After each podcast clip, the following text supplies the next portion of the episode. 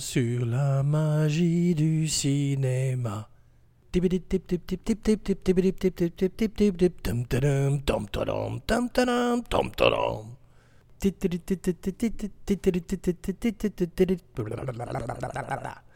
Voilà, après tous ces exercices de diction, abracadapod, hashtag abracarentaine, hashtag abracarona, aujourd'hui une spéciale Dark Future Series, No Future.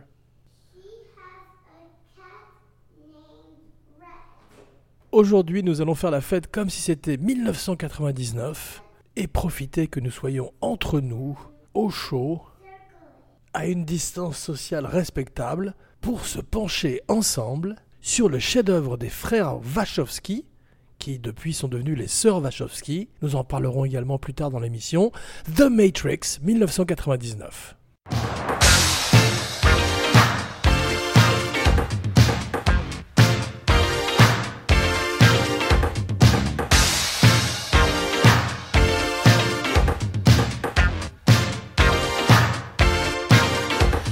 À l'époque où le film sort, nous sommes en plein dans les prequels de Star Wars de George Lucas, un paysage de science-fiction très morne, très triste, électrisé, dynamisé, dynamité par les frères Wachowski qui s'inspirent du kung-fu, des mangas et aussi un peu de Blade, il faut le dire, précurseur en la matière, avec Wesley Snipes dans le rôle du Daywalker.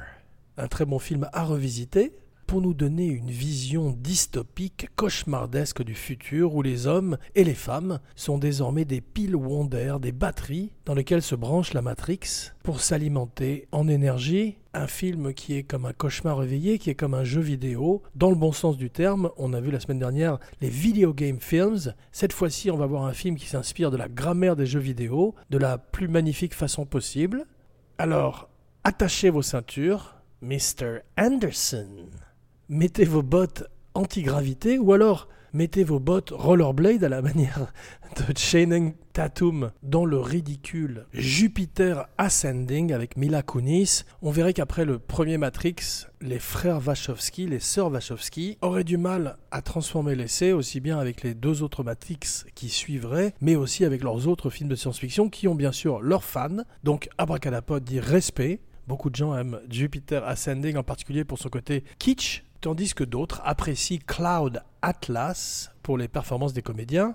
Les frères Wachowski font Bound, un bon film noir juste avant, avec Gina Gershon et Jennifer Tilly, et le grand Joey Pantoliano, Joey Pence, qui revient dans The Matrix, dans le rôle de Cypher, un des méchants. Il est formidable comme d'habitude. Ils ont donc un petit peu tout d'un coup l'oreille d'Hollywood et ne parviennent pas à convaincre ni Sean Connery ni Will Smith d'accepter le film, l'un probablement pour le rôle de Morpheus et l'autre pour le rôle de Neo, et finissent par faire appel à Keanu Reeves, qui est un petit peu en perte de vitesse. Il a été une espèce d'étrange action star avec Point Break, puis Speed, puis a connu quelques échecs, se réinvente en héros de, comédie romantique,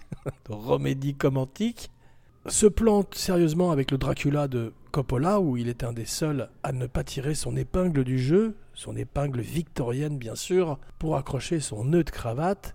Il a du mal à faire l'accent anglais, et il ressemble trop à un surfer dude. Wow pour se fondre dans l'œuvre de Bram Stoker. Il le comprendrait d'ailleurs très bien par la suite et se contenterait de faire ce qu'il sait faire. Il, il, est désormais, et il le mérite, une des plus grandes stars mondiales. Il a réussi, contrairement à Johnny Depp, à trouver un second puis un troisième souffle à sa carrière, d'abord avec la série des Matrix, puis avec celle de John Wick, qui continue à battre son plein, des films excellents, en particulier le premier et le troisième, et Keanu Reeves a désormais une place mythique dans le Panthéon. C'est une véritable star hollywoodienne qui a peut-être une palette limitée, mais ce qu'il sait faire, il est le seul à le faire comme il le fait. En particulier ce côté vieux kung-fu man fatigué qu'il a perfectionné dans John Wick et qui fait qu'il est extrêmement sympathique. On peut tout à fait s'identifier à lui. C'est un super-héros next door. He's a superstar, yeah.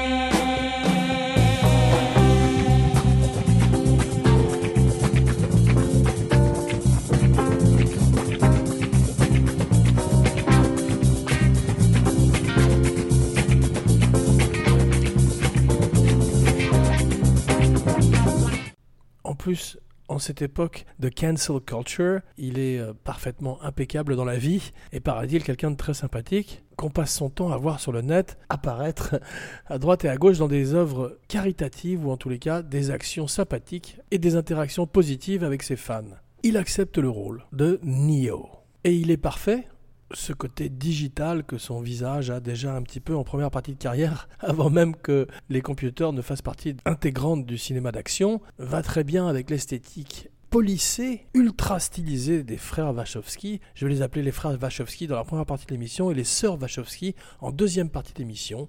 The Matrix est un des premiers films à nous montrer une réalité simulée, une réalité virtuelle crédible. Auparavant, c'était plutôt des films comme The Lawnmower Man ou Virtuosity, avec Russell Crowe dans un serial killer futuriste extrêmement improbable. The Matrix est à la fois spectaculaire dans ses scènes d'action. On y voit pour la première fois le bullet time, ces ralentis qui distordent l'image et jouent avec le son autant qu'avec le temps et qu'on verrait parodier dans tous les films par la suite, de Shrek à Scary Movie. Mais à l'époque, qu'Alapod se rappelle de l'avoir vu en salle, c'était vraiment un choc visuel. Et c'est pour ça que George Lucas était furieux et avait dit, paraît-il, si vous voulez un vrai bon film de science-fiction moderne, allez voir The Matrix.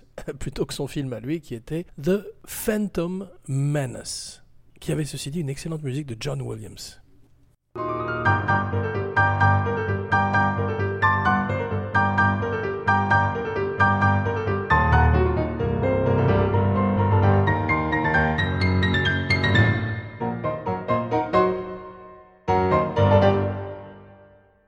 The Matrix s'inspire. Pardon pour les cris de ma fille. ça s'appelle le homeschooling en Amérique. Et vous savez exactement ce que c'est. Donc, euh, The Matrix est également un des premiers films à s'inspirer du cyberpunk, genre immortalisé dans la littérature par Harlan Ellison, je crois et a une grande influence, comme on l'a dit, des films d'arts martiaux, mais également de l'animation japonaise, le manga, et utilise ce qu'on a appelé par la suite également le wire food technique, qui sont ces techniques de cinéma d'action de Hong Kong, où on accroche les acteurs à des câbles, c'est extrêmement inconfortable pour les acteurs, mais ça donne des scènes d'action très spectaculaires, un petit peu cliché maintenant et un petit peu démodé, mais à l'époque, une fois de plus, quelque chose de très moderne, avec Ye Wumping qui tout d'un coup prend possession du set, demande au metteur en scène principal de quitter le plateau et fait sa chorégraphie de combat qui fait que tout d'un coup, il est le metteur en scène à part entière du film. C'est le cas pour Matrix, c'est le cas pour énormément de films d'arts martiaux de Hong Kong.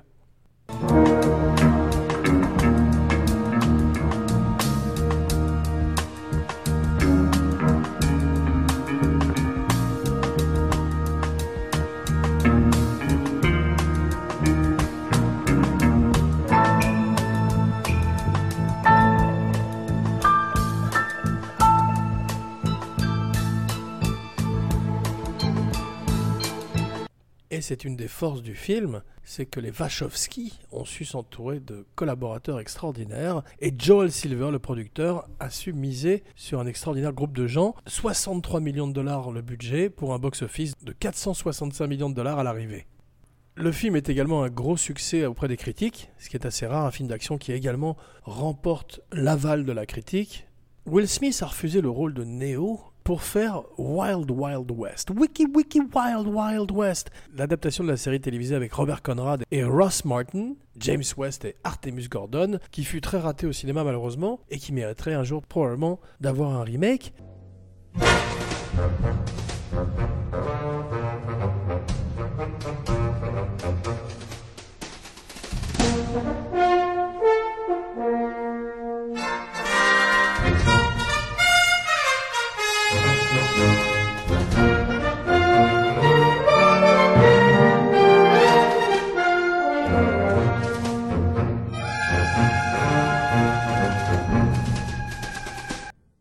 Nicolas Cage a également refusé le rôle de Neo, c'est dommage, ça aurait été drôle. Brad Pitt, Val Kilmer, Johnny Depp, tous étaient les premiers choix et leur refus permet à Keanu Reeves de se réinventer et de donner un shot d'adrénaline à sa carrière pour les 20 années qui suivent.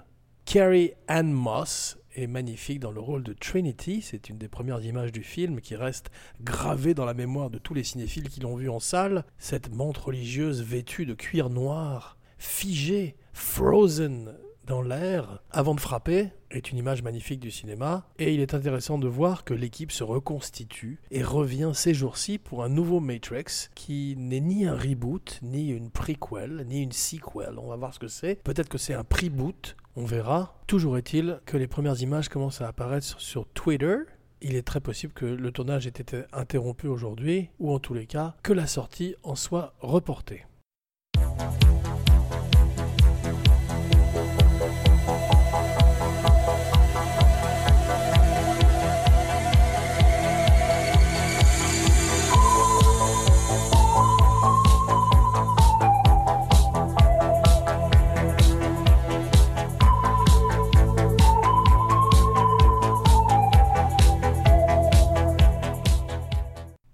Développement du film commence en 1994, au moment où les Wachowski présentent un script pour un film qui s'appelle Assassin, un film que dirigerait en 95 Richard Donner, un étrange film où Sylvester Stallone affronte Antonio Banderas, deux assassins improbables, mais c'est le script qui leur ouvre la porte et Lorenzo di Bonaventura, le président de la production chez Warner Bros à l'époque, lit le script et décide d'acheter les droits et en plus de donner un contrat de deux films, Bound et The Matrix, pour les frères Wachowski lorsque Bound devient une espèce de succès critique, en particulier dans les festivals, à l'époque très puissant, ça leur ouvre tout d'un coup toutes les portes, et les frères-sœurs se voient tout d'un coup en position de mettre en scène leur rêve, un peu fou, de Matrix.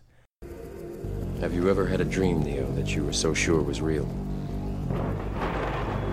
What if you were unable to wake from that dream? How would you know the difference between the dream world and the real world? It's the question that drives us, Neo. What is the Matrix? It is the world that has been pulled over your eyes to blind you from the truth. You are a slave born into a prison for your mind.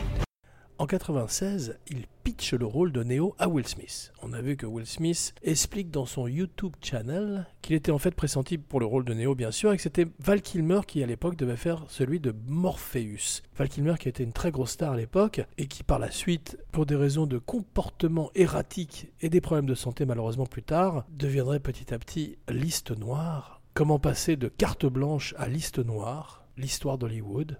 Et Will Smith explique donc toujours dans son YouTube channel, très intéressant, qu'il euh, a refusé le rôle parce qu'il n'a pas bien compris ce que, le concept du film. Un peu la même raison pour laquelle Sean Connery avait refusé Le Seigneur des Anneaux, puis également Morpheus, c'est que le film à la lecture devait être extrêmement cryptique et confusant pour le vieux Sean Connery qui a dû dire euh, Mais qu'est-ce que c'est que ça? Qui a dû dire What the fuck is that? Qui a dû dire euh, Money Penny Il n'a rien dit du tout en fait. C'est quand Joel Silver s'attache au projet, Joel Silver qui a produit Die Hard, qui a produit tous les gros films d'action des années 90, que tout d'un coup le film est euh, greenlighté, comme on dit vulgairement, et les Wachowski ont l'intelligence de s'entourer très tôt d'extraordinaires artistes comme le dessinateur Geoff Darrow et Steve Scrochet, qui dessinent tout de suite 600 pages, un shot pour shot du storyboard de l'intégralité du film. Un peu à la manière de ce qu'avait fait Jodorowsky, malheureusement sans succès avec Dune dans les années 70, les Wachowski préparent un portfolio extraordinaire autour du film qu'ils peuvent présenter à tous leurs chefs de département, à tous les exécutifs, et leur montrer la beauté et le côté visionnaire de leur projet, et c'est pour cette raison également que les frères Wachowski demandent aux acteurs du film d'être en mesure de pouvoir expliquer The Matrix aux gens qui leur poseraient des questions. Le film s'inspire de Jean Baudrillard, le philosophe français, de son simulacre et simulation, et les frères Wachowski exigent que tous les acteurs principaux du film lisent les écrits du philosophe ainsi que l'équipe d'ailleurs, ainsi également que d'autres livres comme Kevin Kelly Out of Control, The New Biology of Machines, Social Systems and the Economic World et les idées de Dylan Evans en matière de psychologie évolutionnaire.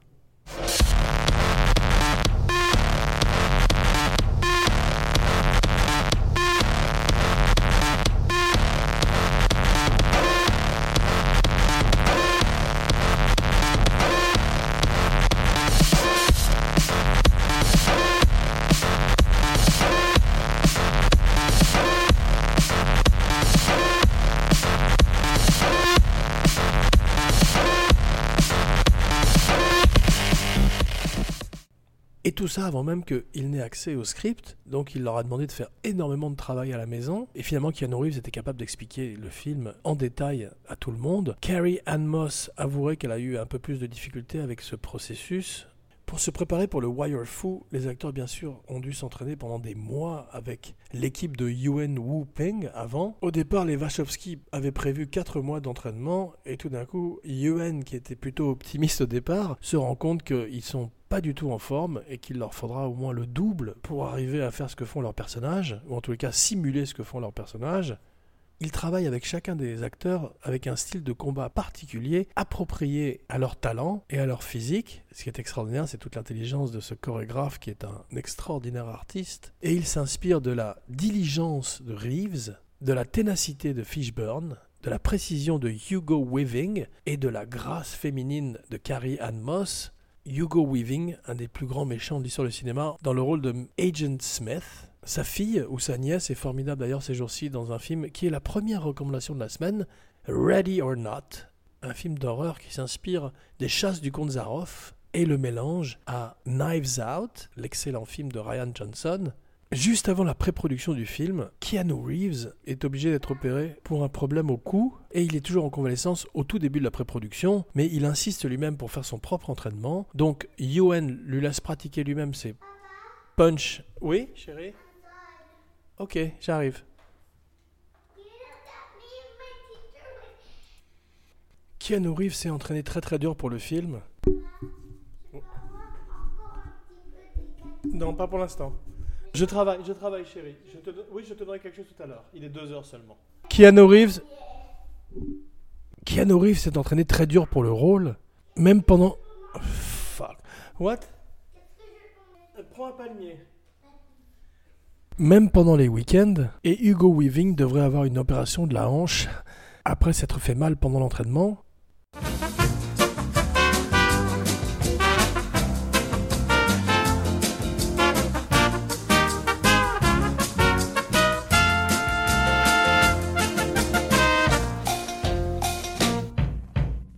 Plupart des scènes du film seraient tournées au studio de la Fox à Sydney, en Australie, et tous les extérieurs dans la ville elle-même, censés représenter une ville générique des États-Unis, et il faudrait près de 120 jours de tournage. Et une révision complète du planning à cause de la nuque de Keanu Reeves, c'est difficile à dire, on dirait une contrepétrie, qui devait euh, guérir. Et certaines des scènes demandaient également qu'il soit en parfaite forme, donc ils ont dû attendre très longtemps pour qu'il soit parfaitement rétabli. Il commence donc avec les scènes où il est assis derrière un bureau ou dans une voiture.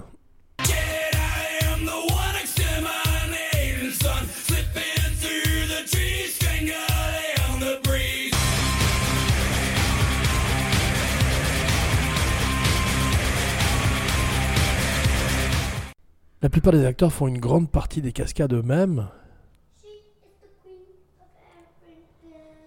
Même Lawrence Fishburne, dans le rôle de Morpheus, qui ferait de moins en moins ses cascades lui-même par la suite, et qui ces jours-ci ressemble à une espèce de Marlon Brando africain-américain. Je dis ça avec beaucoup d'admiration car Abracadapod est fan des deux. Il retrouve d'ailleurs Keanu Reeves dans la série John Wick, dans le rôle du roi des homeless de ce New York encore plus stylisé que le Sydney de Matrix, où John Wick évolue. Keanu Reeves prépare donc une suite à Matrix et une suite à John Wick également, bien sûr, se focalisant sur les deux personnages qui ont fait sa deuxième partie de carrière et qui l'incarnent à merveille.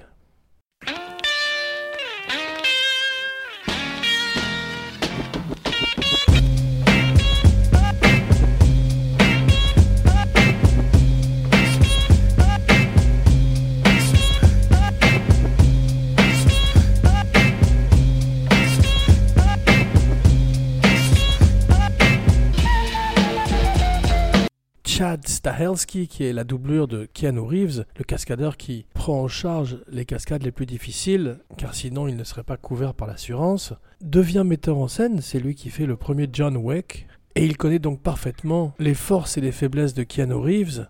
Pour la scène où Neo se réveille dans le pod, dans le podcast, Abracadapod, le podcast sur la magie du cinéma, please like, share, rate, non, non tout à l'heure. Keanu perd 15 pounds et se rase le corps complètement pour donner à Neo ce look émacié. Akira, bien sûr, est une grosse inspiration pour le film. Le spécialiste des effets spéciaux John Guetta parle également de Michel Gondry et de son travail dans la musique vidéo.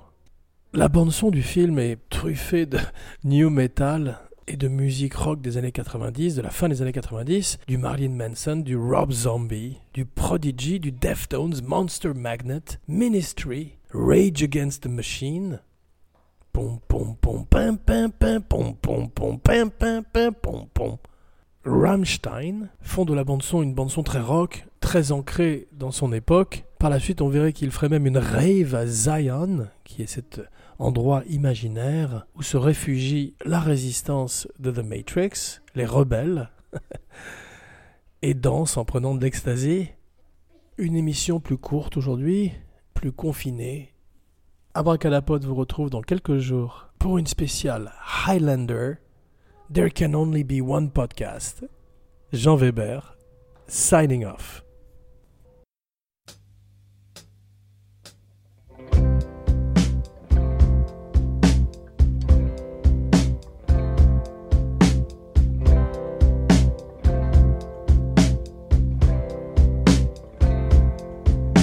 Another lonely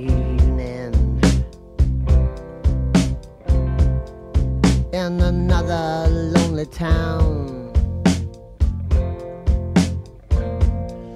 But I ain't too young to worry, and I ain't too old to cry when a woman gets me down.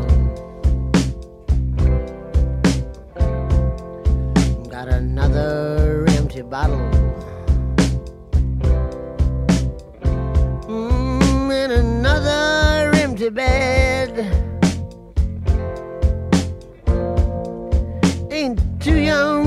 Admit it. No, I'm not too old to lie. I'm just another empty head. Mm, that's why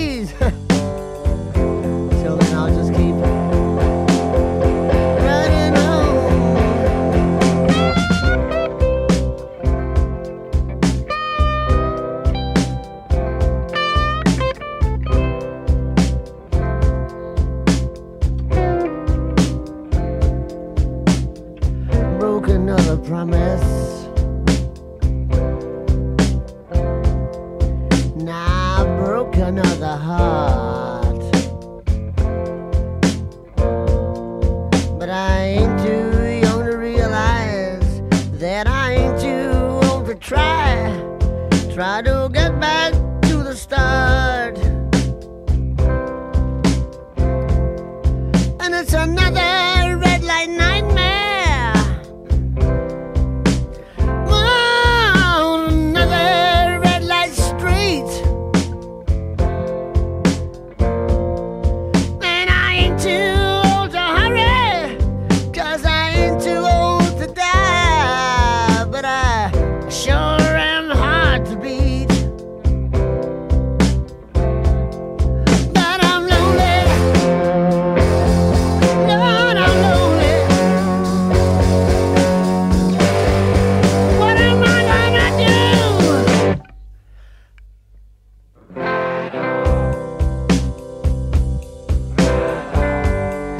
myself a one-way ticket.